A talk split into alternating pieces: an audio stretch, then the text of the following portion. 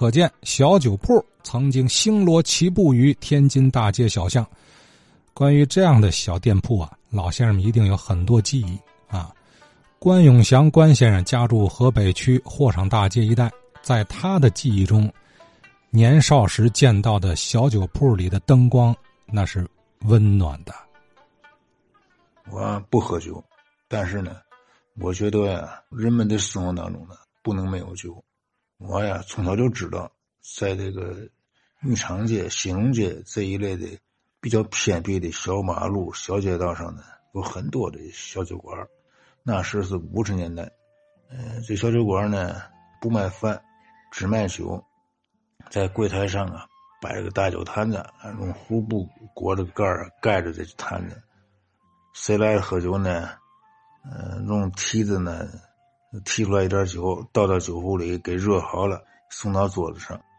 酒菜呢，就是炸果仁、炸老虎豆，甚至是乌豆，或者是拌几片西红柿，很便宜。哎，劳动人民呢，干一天活，喝点酒呢，可以解解乏。三五好友或者是独自一人呢，到这儿呢，一边喝酒呢。一边还跟着大伙一块聊天，认识的不认识的，山南海北啊，聊起来很愉快，也很有情趣。嗯，是他们生活当中的不能离开的一个地方吧。当然呢，也有喝酒呢，喝多了的失态的。嗯，比如说，嗯，一九五八年，我记得，在西隆街上有个小酒馆啊，有一个铁路工人呢，喝醉了，喝醉以后呢，出来，又打人又追人。把我们一条胡同折腾的不宁静，嗯，但是这个铁路工人呢，其实是个很文雅的人。第二天呢，他就挨家挨户顺着胡同是给大家道歉，嗯，表示歉意，给大家带来了这个惊吓。小酒馆确实是给老百姓呢带来了很多方便，也带来很多的愉快和欢乐吧。嗯，到了六零年毒荒呢，情况就变了。由于物资匮乏，没有酒了，连果仁啊、什么蚕豆这这些小小菜的原料的都买不着了，所以呢，这小酒店呢都倒闭了，嗯，非常的萧条。到了六六二年的下半年呢，形势有所好转。有一天呢，我从东木桥那边回家，嗯，走到这个建国道这边一条小马路上，这条马路啊，就是。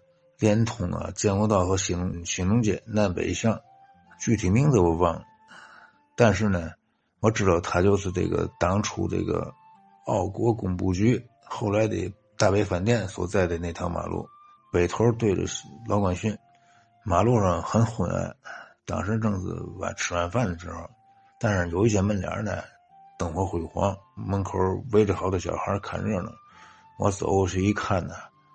是一个小酒馆开业，里边坐满了顾客，跟老式的小酒馆一样。嗯，一个柜台上摆酒坛子，大伙呢吃的都是炸果仁、老虎豆这类的小菜吧，熙熙攘攘，一边喝一边聊，大伙呢都非常的愉快。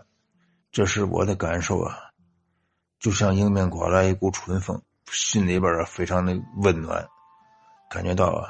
毒荒快过去了，生活呀又要恢复正轨了。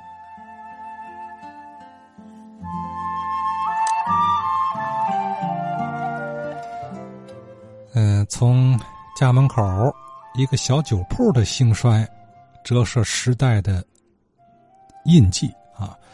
呃，关永先先生这个散文式的回忆，打动人心啊。此时此刻，小酒铺里的这个灯火和嘈杂，就是关先生的乡愁，是吧？哎，那时候还没有卢台春啊，